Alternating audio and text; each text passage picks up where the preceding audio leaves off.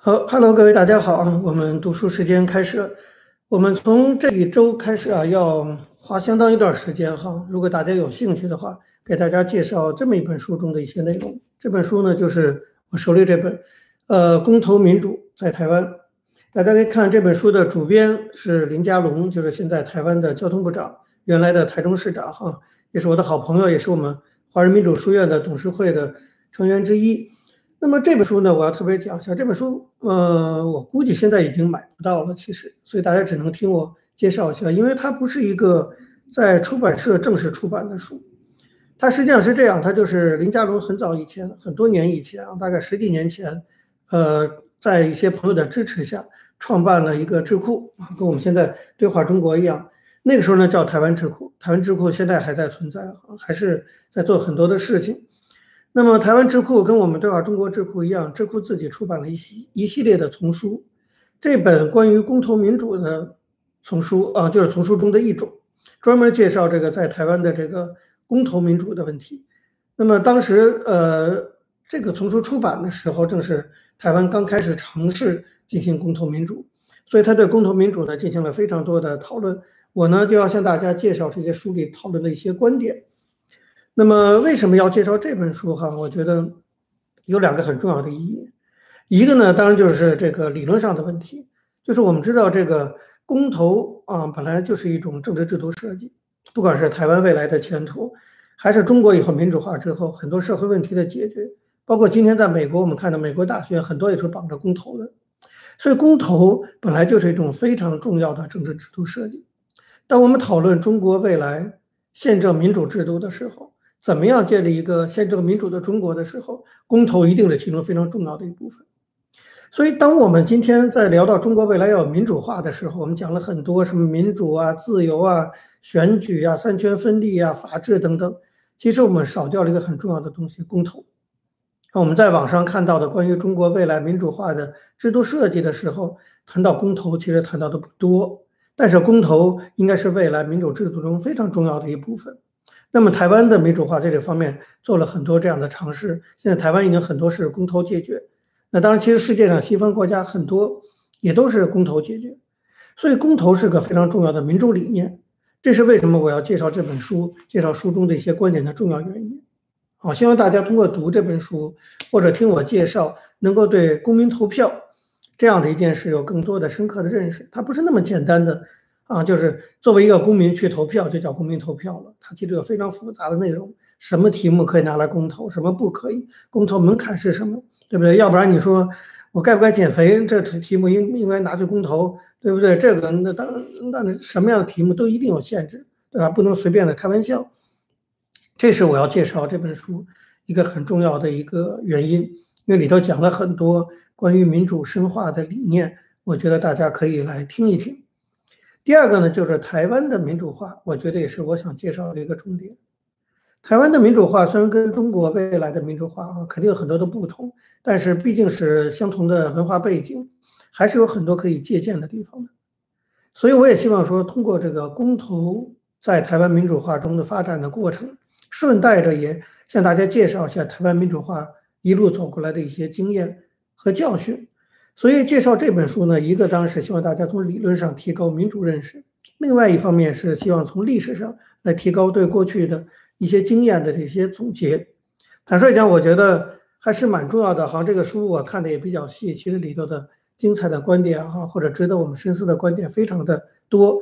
我可能接着会用呃相当一段时间来来介绍这本书，虽然是个。表面看起来不厚的书哈，但是我要介绍的详细一点哈。我再强调一遍，这本书《公投民主在台湾》在台湾书店哈应该买到，你可以到博客来上试一试啊。如果你有兴趣买这本书的话，如果你买不到，那你就听我讲就好了。好，那我们就先来第一讲哈，就讲这本《公投民主在台湾》。大家知道为什么要公投民主吗？啊，有有人有人可以聊一聊吗？今天直播不卡，所以大家可以聊一下。民主我们有选举就好了，对不对？我们有三权分立、言论自由就好了。为什么要有公投民主？这本身就是个方式，是不？本身就是个问题。有人能说吗？没有人说，大家都傻眼，傻眼猫咪。为什么我们需要公投民主？在选举之外，好，因为公民参与，因为要有直接民主。OK，这些答案其实都差不多。可是呢，我觉得更重要的一点就是下面我来介绍的。有人说伯克莱好像是卖指数的，对，伯克莱应该有这本书。瑞士有个思想家，大家知道是让·雅克·卢梭。卢梭啊讲过一个著名的话，他对英国的民主提出过一个批评。但是这个很早以前啊，那时候全世界比较领先的民主国家还是英国。那么英国也最早像洛克啊这些，就提出很多民主观念。可是卢梭呢，对英国的民主有这么一段批评，我觉得非常的耐人寻味和发人深省。卢梭说：“说英国人民自以为自己是自由的，他们是大错特错了。所以英国那时候民主领先了，卢梭认为是大错特错，他们并不自由。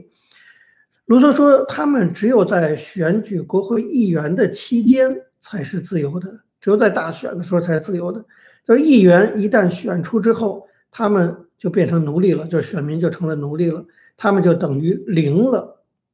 我觉得这句话哈非常的重要。就是卢梭的批评就是说，目前的这套就那个时候的英国的选举式的民主，他说这个是非常虚，也不是非常虚假，虽然是必要的，但是有很大问题的。这个问题就是说，你只有在选议员的时候你才自由。议员一旦选出来，如果你不能罢免，当然现在有罢免问题了，可是那个时候还没有。如果你又不能罢免的话，你就是零了，你的自由就没了。那都是那些议员决定。他这段话是什么意思？就是我们通常对民主的理解，经典的理解是什么？是叫代议制民主，是吧？尤其中国，像这么多的人，我们不可能每一个人都都来决策，那那国家就乱了，是不是？那所以我们一定要一层一层的选出各级的代表。那世界很多的民主制国家也是这样，选出议员，选出总统，所有这些是代表人民，获得人民的信任和委托之后，去对这个国家社会进行治理，所以这个叫做代议制民主。但是代议制民主就是有问题的啊，这是我们对民主制度本来就有很多的批评。这个批评中很重要的一部分就是代议制民主有问题。代议制民主有问题，就是你选出了一个不好总统怎么办？不管你是对川普不满也好，对拜登不满也好，你都会这感慨：哎呀，我后悔了。你看，我已经选出来，可是他选出来就是四年，你这四年就得承担你选举的后果，这就是代议民主的弊病啊。那那可是没有代民主也不行，对不对？也不能所有的人都去参与决策，所以一定要想办法弥补代议制民主的毛病，要强化公民的。刚才有朋友讲到，强化公民的直接参与的工具，让人民的直接参与来弥补代议制这个。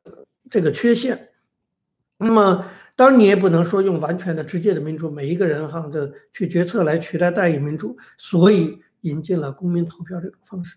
所以简而言之，公投、公民投票或者说公投民主，它是对民主制度的一种完善、一种修整啊，一种修正，或者说啊，或者说是一种进步，或者说是一种补充，让民主制度更好。就是民主制度不能只有代议制民主。一定要有公投式民主，所以刚才很多朋友说这个公投民主的意义在哪里？说是全民参与啊、直接民主等等，这些都没有错。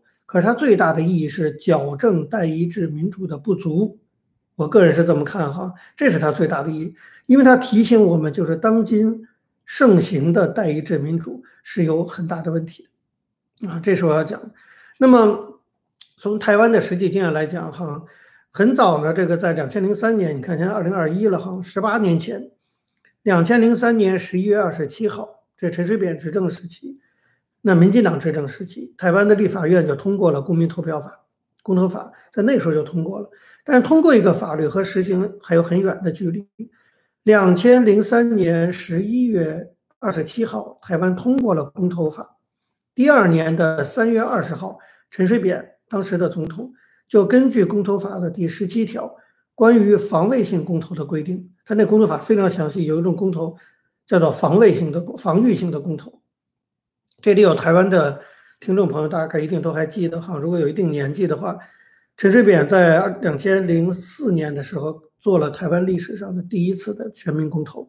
公投什么呢？公投两个事情，一个是美国军事采购的问题，你支持不支持花大钱去？对美国进行军事采购，一个是支持不支持授权不授权政府进行两岸和平的谈判，其实都是非常宽泛的事情，都是非常大的国策，很一点也不具体。这就是公投法刚一在台湾实行的状况，就是找了两个非常大但是很有冲突性的议题。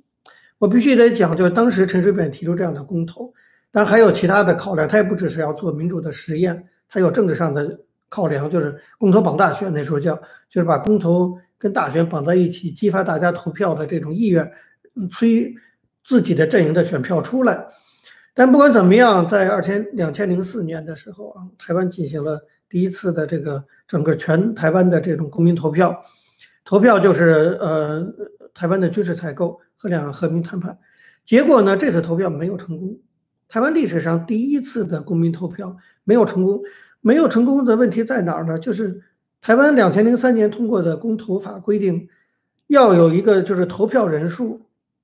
要达到这个有权投票人数的二分之一，就整个台湾的有选举权的人的总数的二分之一以上都出来投票，才叫有效门槛。这里大家要注意，这个投票门槛是相当高的，对不对？你想在，比如台湾两千七百万人，就是在这个几百万人，那就更不用讲十几亿人的大国里，你要有有效选举人票的一半以上都出来投票，是很难的。那么为什么要做这么高的一个门槛的限定？这是大家要思考一个问题，也是我们接下来介绍公投问题的复杂性的时候会慢慢讨论到的。为什么弄这么一个高的门槛？我们知道后来民进党的大佬林义雄这些人就一再的通过各种政治行为要求降低这个公投门槛。那台湾为什么一开始把公投门槛定得这么高？那么在当时两千零四年的时候，这个门槛就是一半是八百二十四万人，那么出来投票就参与公投。的人不到八百二十四万人，所以整个这个公投就被否决了，啊，这是台湾的两千零四年的第一次公投以失败告终，那么大家就觉得要进一步进一步的改革。两千零五年的六月，台湾呢专门通过选举产生了台湾原来现在我们知道有叫立法院，其实台湾在两千零三年、零四年的时候或者更早之前，还有一个机构叫做国民代表大会，国民大会的国大代表。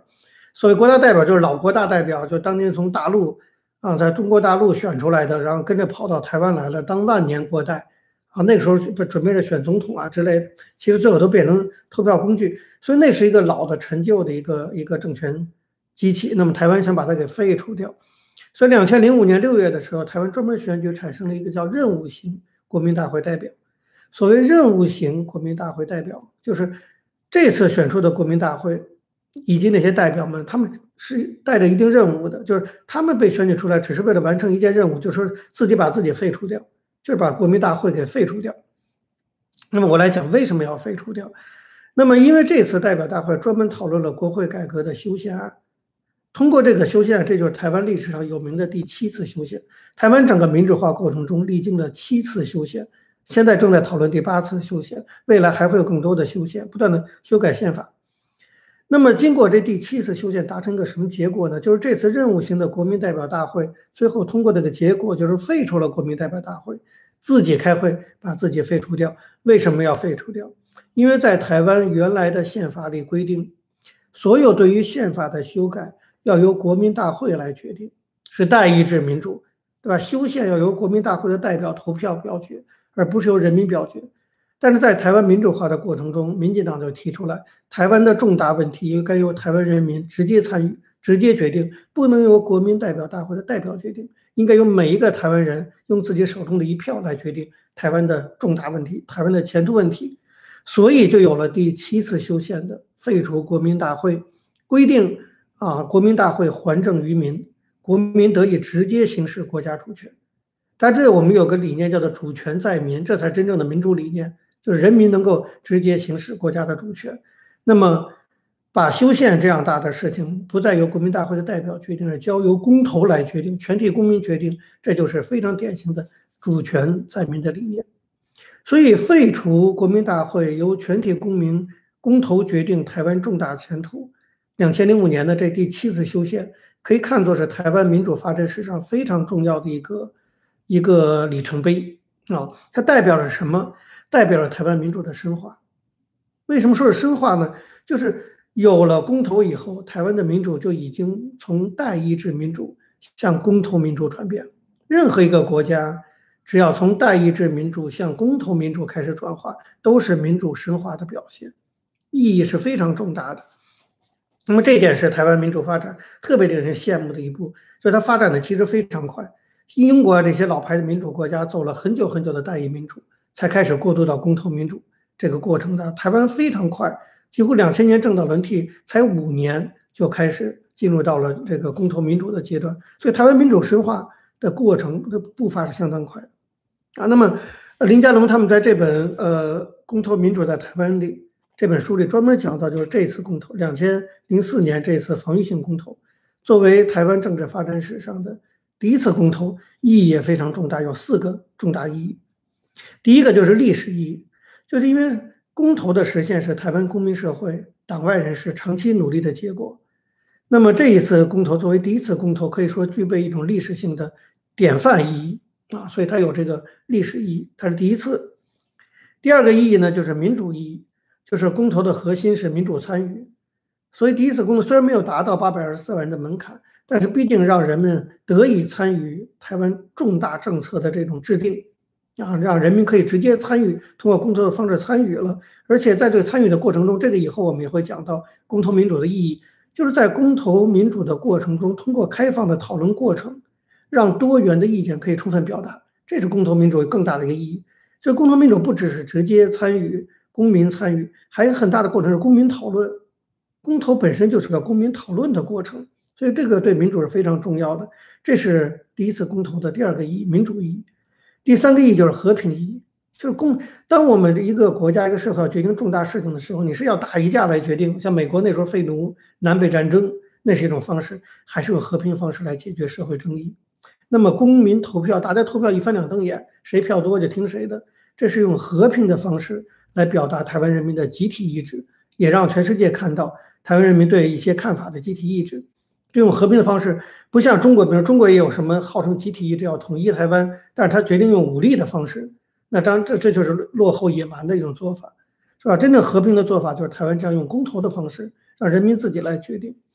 那么第四个呢，就是团结的意义，就是公投具有一种凝聚共识的作用，这是团结的意义，就是你到底怎么把一个社会的人民给团结起来？那么通过公投以及公投讨论的过程来凝聚人民的共识。所以，历史意义、民主意义、和平意义和团结意义，这是台湾第一次公投的非常大的意义。在这儿呢，我也来回顾一下哈，就是台湾在公投历史上的这个演变过程。其实，关于这个公投或者说台湾独立这个更敏感的话题，是源远流长，非常早。早在民进党呃这个执政就是刚刚建党的时候，很早就提出来。民进党大概我们知道，民进党是一九八六年九月二十八号建党。啊，那么建党以后，民进党很快就是建立了自己的党纲。民进党党纲第一条的主张是什么？大家还记得吗？那完全是个台独党纲。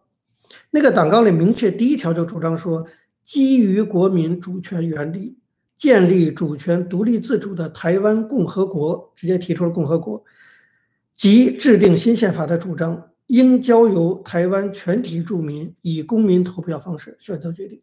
换句话说。民进党已成立提出的最鲜明的政治主张，就是用公投方式推动台湾独立，而且提出了台湾共和国这样主张。你可能会觉得哈，其实一九八六年民进党成立，八七年提出这个党纲，到现在已经快三十年了。其实民进党已经从这个立场上倒退了。这个党纲呢，实际上大家知道，现在已经被冻结了。民进党党纲已经被冻结，就这个党纲没有废除。但是基本上不再按照这个党纲的原则去指导民进党的政治活动，用了什么呢？就是后来民进党做了很多调整，比如说台湾前途决议文，后来民进党在陈水扁主导下通过了台湾前途决议文。那个决议文就说我们不废止原来的党纲，但是冻结。那个决议文就不再讲建立台湾共和国这样的。那当很多政治上的考量，要拿选票，要考虑两岸关系等等，好像就不再直接像。这个党纲这样的，就是改为台湾决议文来引导这个民进党的方向。那么那个决议文的基本意思说，我们已经是个独立实体，没有必要再宣布独立了。这跟你看跟党纲就不一样了。但是我们要记得，民进党刚一成立的第一条诉求就是用公投方式确定台湾未来的前途，可见很早上就提出了这个公投这个概念。那么也可见到公投这个主张一开始就有强烈的政治性的色彩，所以国民党是长期。反对公投的。这些年两次政党轮替之后，国民党慢慢接受公投了。但这一开始国民党反对，因为国民党呢和共产党一样，把公投跟台独绑在一起，因为这是民进党提出来的，用公投方式决定台湾独立成为台湾共和国嘛。所以国民党当然反对台独，也就反对公投。可是现在慢慢的，我们都知道，在台湾公投已经变得非常的民生化了，很多民生的议题，我们最近这几周台湾的朋友都知道，在讨论早教公投啊，要不要保护早教，然后涉及到是不是要重启核四，你像这些环保的议题。啊，开始引起非常大的公投，而且对民进党形成相当大的政治上的冲击。现在早教公投案联署据说已经超过七十万份，就到一定的联署，然后那个有个专门的审查机构就会同意要不要就此举行全民公投。啊，这个好像今天这个早教公投就要提交这个中全会来决定了。那么可见公投的随着发展，它已经不那么政治化了。当然，所以公投的题目是不是政治化？还是慢慢的扩大到更多的范围，这本身也是一种进步，也是民主深化的表现。就如果公投只围绕政治议题，那我觉得就是把公投的意义给狭窄化了。那么这是台湾的发展，在台湾历史上第一次倡议公投的更早，这有点讲古了，说说台湾的历史。我不知道现在的台湾的这个，如果我们在听的啊这个朋友里有没有台湾的朋友，我说一个人，有没有人还记得叫廖文毅的？有吗？也可能都是大陆的朋友比较多。有人知道廖文毅是谁吗？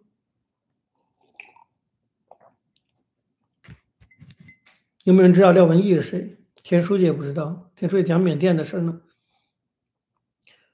有没有人知道廖文毅是谁？在台湾的历史上，其实我们很多，我这在台湾教书，我就觉得很感慨哈。就教书发现很多台湾人自己对自己的历史非常非常的不了解。有人提过吗？我太年轻，别说你太年轻，大概你你父辈也没听说过，台湾的朋友也不知道，廖文毅才是台湾台独的真正的最早的所源。最早提台湾独立的是廖文毅，还不是彭明敏这些人。一九四七年，你看那个时候国民党还在中国大陆统治呢。一九四七年，廖文毅在上海，当时啊，这个美国驻中国特使魏德曼要去台湾考察，廖文毅呢就在上海。拦住这个魏德迈，给他提交了一份处理台湾问题意见书。廖文毅是台湾人，在那本那份处理台湾问题意见书中，廖文毅就提出来说，台湾的归属问题必须尊重台湾人民的意志，应举行公民投票来决定。大家可以想想看，早在这个七十多年前，这位台湾独立运动的先驱廖文毅就提出来要用公投方式。来尊尊重台湾人民的意志，就是台湾的前途要由台湾人民来决定，这是相当相当早的，近乎于台湾独立的这种主张。后来廖文毅长期的推动这个呃台湾独立，一直住在日本，那个都不可能回台湾嘛。当时在台湾主张独立是要判死刑的，所以长期在日本。但是这个就长话短说，后来廖文毅被被国民党政权给这个说服了，给劝降了，后来就回到台湾，不再讲台独了，那是后话了。但是廖文毅是台独历史上最早的一个人，这个大家知道，比史明还要早，之后才是史明，之后才有彭明敏，这么一路走下来的台独历史。那么大家知道，早在一九四七年，廖文毅第一个代表台湾人提出要用公投决定台湾人民的前途。那么，呃，这怎么跑出一个什么鬼来？稍微等我一下啊。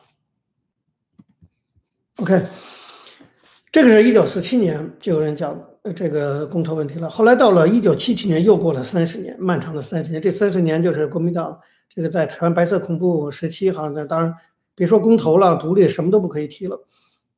那么一九七七年八月，美国当时的国务卿叫万斯，这个万斯呢，在一九七七年那时候，中国已经结束文革了。那么万斯呢，要访问中国进行中美建交谈判，台湾当然非常紧张。一九七七年，美国还是跟中华民国建交呢，但是那时候已经要就是呃正式的跟中国建交，那当然要就要跟中华民国断交。所以在一九七七年八月的时候，万斯要访问北京，在台湾引起非常大的震动。啊，那这样重大的事情，美国要跟台湾断交，当时有一个机构，这个很多台湾人就知道，就台湾民主化的推动，最早最积极的推动台湾独立的，还不是党外人士。啊，还不是那些政治反对派，是宗教力量，是基督教，啊，这点其实挺值得大陆参考的哈。就是这个时候，台湾有个台湾基督教长老协会、基督长老教会，现在非常活跃。高俊民牧师啊，等等这些我都认识，都曾经是这个领导人，在台湾的民主发展历史上起过非常重大的作用。后来美丽岛审判、全国全台湾追捕这个施明德等等，也都是台湾基督长老教会也也给予一些保护啊等等。这个台湾基督长老教会，他们的大本营是在台南那边，是彻底的这个主张台湾独立的基督教团体哈。那么，一九七七年八月，他们基督长老教会就发表了一份人权宣言，这是台湾民主运动历史上的一个，也是一个重大的里程碑。第一次提出人权宣言是由台湾基督长老教会提出来的。所以，当我们讲到台湾民主化发展的时候，我们不应该忘记这个台湾基督长老教会在台湾民主化过程中起的作用。这个人图宣人权宣言就明确的主张说，台湾前途要由台湾住民决定。呼吁台湾成为一个新的独立国家，这是非常胆大勇敢的一个宣言。因为在当时主张台独，其实还是违反那时候的国安法，台湾的国安法、戒严令啊什么都违反的。那么基督长老教会就公然的就提出了要建立一个独立国家这样的主张。这个主张提出来之后，当时台湾已经有很多的党外人士，就是反国民党的党外人士，后来他们凝聚成民进党。这个宣言提出以后，鼓动了很多的人，鼓舞了大家的这个士气。在这个宣言带动下，七七年八月发表基督长老教会发表人权宣言，提出用公投的方式推动台湾独立。之后，七七年的十一月，台湾举行了地方公职人员选举，地方上的民代呀，这个公职人员就是市长啊、县市首首长等等。那么在这次选举中，党外人士获得了不少的这个胜利。在这种气势鼓舞下，到一九七八年，台湾要选国会，就是增额中央民意代表选举。那个中央民意代表就是所谓的国会的选举，那么要在七八年，那么很多党外人士摩拳擦掌，准备进军这个国会选举。当时呢，台湾的党外运动的这个领袖叫黄信介，新界先哈，我们叫这个黄新界就专门组成了台湾人士助选团，准备就是大举进军国会，抢夺席位，跟国民党争夺政权。结果就在这个时候，正当这个党派人士准备大举啊参加这个国会选举的时候。那么，一九七八年的十二月六号，美国宣布跟中华民国断交了。这当时台湾发展历史上一个重大的事件哈。那么，这个断交一发生之后，蒋经国马上发布了紧急处分令，延期举行大选，就是党外人士摩拳擦掌准备好的大选，因为这个重大突发事件延期举行了。十二月六号宣布延期举行大选，十二月二十五号，台湾大部分的党外人士齐聚一堂，召开了。党外人士的国事会议专门发表了一份党外人士国事会议声明，在这份声明里再次明确提出，这个主张已经离现在的主张越来越接近了。这是一九七八年提出来的，叫我们反对任何强权支配其他国家人民的命运，我们坚决主张台湾的前途应由一千七百万人民来决定。那时候台湾人口一千七百万，那么从此著民自决就成了党外。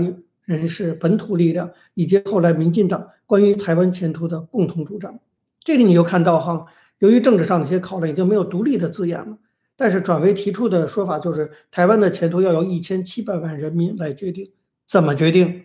公民投票啊，那么你就看到在台湾民主化发展的过程中，公民投票的主张从最早廖文毅从理论上提出啊，在一九四七年提出，到七七年基督长老教会，到七八年党外人士的提出。一直到民进党后来成立的提出，是因应着整个政治局势的不断发展变化，它在不断的调整的。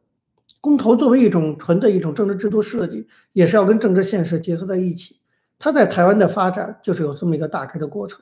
这是一九七八年政治党外人士联合声明提出了这个公投决定台湾前途的主张。那么接下来的事件就是一九八六年九月二十八号，民主进步党成立。民进党成立之后，把公投就列为非常重要的一个推动的政治项目。台湾的政治民主发展史，自民进党正式成立，又进入了一个新的阶段。在这个阶段中，公投起了非常大的作用。好，那什么作用呢？我们下一次再向大家继续介绍。哈，那么这关于这个公投的理论内涵以及历史发展，以后我们还要要好几节课的时间来慢慢的向大家介绍。那他希望大家对这些有有所了解。哈。那么最后要说，我们这个读书的这个时间到现在已经快一周年了哈，这个还谢谢我们有这个网友提醒，都快一年了，不知道大家有什么感想哈？虽然我也收到很多正面的鼓舞，但是我们好像看的人也不是特别多，还是希望就是一周年对我来说也是要做一个选择的时候，要不要继续把这个读书的这个节目办下去哈？但我也会听听就是其他的朋友的意见。